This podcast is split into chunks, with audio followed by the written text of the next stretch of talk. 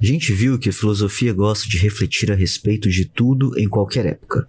Novos contextos surgem e nada escapa dessa pretensão investigativa.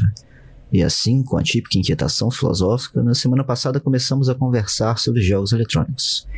Que tal a gente hoje investigar sobre a violência nos jogos e os reflexos dessa violência no dia a dia de quem joga? Meu nome é Francisco e esse é o Toró de Ideias, o podcast da Residência Filosófica. Bora bater cabeça?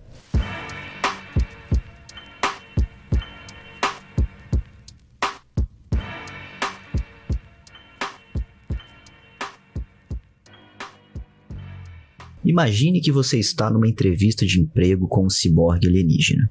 O ciborgue te faz uma pergunta que você não sabe responder. Você tem apenas duas opções: atirar ou pular. O que, que você escolhe?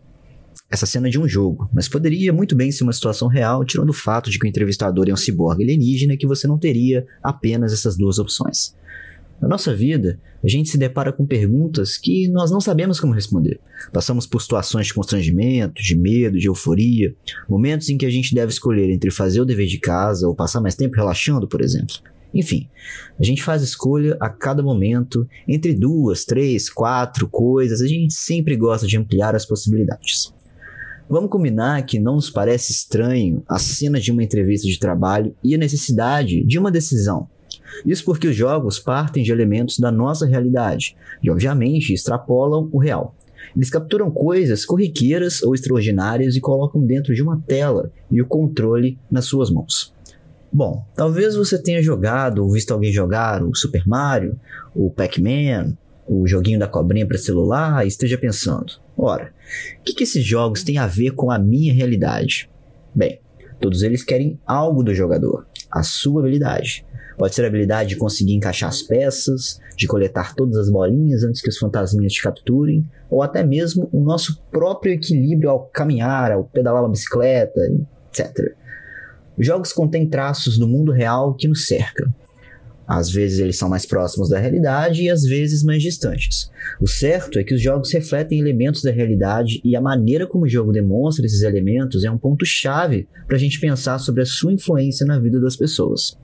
Jogos que a gente citou até agora são bem tranquilos, nada de violência. Já o Fire é considerado um jogo violento porque tem armas de fogo e para vencer é necessário que você mate seu oponente. Também o League of Legends, que mesmo sem ter armas de fogo propriamente ditas, você também precisa eliminar o seu adversário. E esses exemplos mostram que nem todo jogo violento tem tiro ou sangue. Esse amontoado de nome de jogo pode parecer confuso à primeira vista, mas o importante é refletir o seguinte: Afinal, os jogos eletrônicos podem influenciar comportamentos violentos? Não é de hoje que escutamos comentários sobre jogos eletrônicos quando acontece algum caso de violência, principalmente entre jovens. Em 2019, a Escola Estadual Raul Brasil, em Suzano, no estado de São Paulo, foi local de um crime que tirou a vida de diversos alunos e funcionários quando dois jovens entraram armados e atentaram contra as vidas que estavam ali. O caso repercutiu em todo o país e muito se debateu sobre a relação dos jogos eletrônicos com os atos violentos, porque os jovens atiradores eram jogadores de jogos de tiro. Porém, a violência não está somente nos jogos, ela também está em filmes, séries, novelas, quadrinhos, músicas, livros.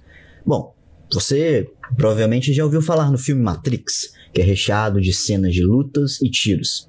Sem dúvida, esse é um filme muito violento, mas existe uma história por trás algo que justifique as ações dos personagens naquele roteiro. Por outro lado, na história dos jogos eletrônicos, a gente vai se deparar com um jogo chamado Death Race, de 1976. Um jogo de fliperama que foi um sucesso muito polêmico na época, pois consistia em atropelar pedestres e animais numa corrida insana pelas ruas de uma cidade. Aqui a gente tem um exemplo muito claro de violência pela violência, sem nenhum tipo de contexto. Era simplesmente atropelar para ganhar mais ponto. Então, apenas a contextualização é suficiente para justificar a violência? Essa discussão acerca dos jogos violentos é bem antiga. Desde aquela época já existia uma preocupação com esse tipo de conteúdo interativo e muito se discutia se o fliperama, o videogame popular daquela geração, poderia ou não corromper os jovens. Você pode estar se perguntando: a violência passa a existir com os jogos? É óbvio que não. Então, por que a culpa não recai sobre outros objetos da cultura? E essa é uma excelente pergunta. Antes dos videogames, os quadrinhos eram constantemente acusados de incitarem a violência. e possivelmente antes dos quadrinhos ainda outro objeto era colocado sob os holofotes da culpa. Afinal, quadrinhos, jogos eletrônicos e outras mídias culturais podem ser responsabilizadas pela violência na nossa sociedade? E ainda podemos também nos perguntar: a violência nos jogos eletrônicos é diferente da violência em outras mídias? A exposição à violência pode estar em qualquer lugar, em qualquer mídia. E justamente para preservar o desenvolvimento saudável de crianças e adolescentes que foi criada a classificação indicativa de conteúdo. Essa classificação procura observar se há violência ou linguagem própria naquele conteúdo, por exemplo. Independentemente da mídia utilizada, né, se é jogo, série ou filme, ela talvez não seja a raiz do problema. A violência existe no mundo, perto ou longe da gente, ela está por aí. Os conflitos e violências perpassam por toda a história, e justamente por serem presentes na sociedade, são retratados no cinema, na indústria dos jogos, na televisão, nas músicas, no teatro, nos livros, etc. O problema está no ato de jogar um jogo violento, de consumir produto cultural que contém violência, ou no fato de se poder ir a um hipermercado comprar uma arma de fogo, como acontece em países como os Estados Unidos. Precisamos pensar e debater sobre a violência, sem escondê-la, para que seja possível reconhecê-la sem tratá-la como normalidade. Porque a violência não é apenas física, como o ato de bater ou atirar, mas as violências psicológicas também existem e são igualmente danosas à sociedade. A violência pode ser invisível, pode ser inaudível e muitas vezes difícil de identificar. Quando a violência é tratada como normalidade nos jogos, quando o jogador já não se impacta mais com matar 50, 100, 200 adversários em uma hora, a violência na realidade também deixa de nos impactar? E é preciso ir além e se questionar o seguinte: muitas vezes o filme, a série, o jogo não contribuem para a banalização da violência na vida real? Existe sim um pouco de glorificação da violência, não podemos negar. Imagine uma história de um filme ou de um jogo em que o carismático personagem principal sofre uma perda emocional brutal, seja de um animal de estimação ou de uma pessoa querida. Ele decide então ir em uma busca implacável pelo culpado por sua dor. E no final do filme, quem nunca vibrou ao ver esse personagem principal ter uma saída heróica eliminando seu inimigo? A gente pode ver nesse exemplo uma espécie de normatização da violência, ao usar o artifício da sua glorificação. Os videogames vêm de uma cultura de glorificação da violência, ao se olhar para a violência como um meio de restaurar a dignidade em determinadas situações, e também como saída heróica para situações de frustração. Foi exatamente isso que concluiu a pesquisadora e professora Beatriz Blanco. Para ela, não há relação de causa e efeito direto entre violência e jogos eletrônicos, mas há sim o problema da glorificação da violência, e não só nos videogames. O olhar deve se aprofundar na questão psicológica. Por que, que as pessoas estão tão frustradas, alimentando essas fantasias de violência? Se não há outra ferramenta acessível para lidar com isso, os jogos se tornam a principal válvula de escape. Faltam ferramentas emocionais para elaborar a dor. O jogo dá uma sensação de triunfo, ou seja, não é um problema específico do videogame, do conteúdo, mas de como essas coisas se articulam.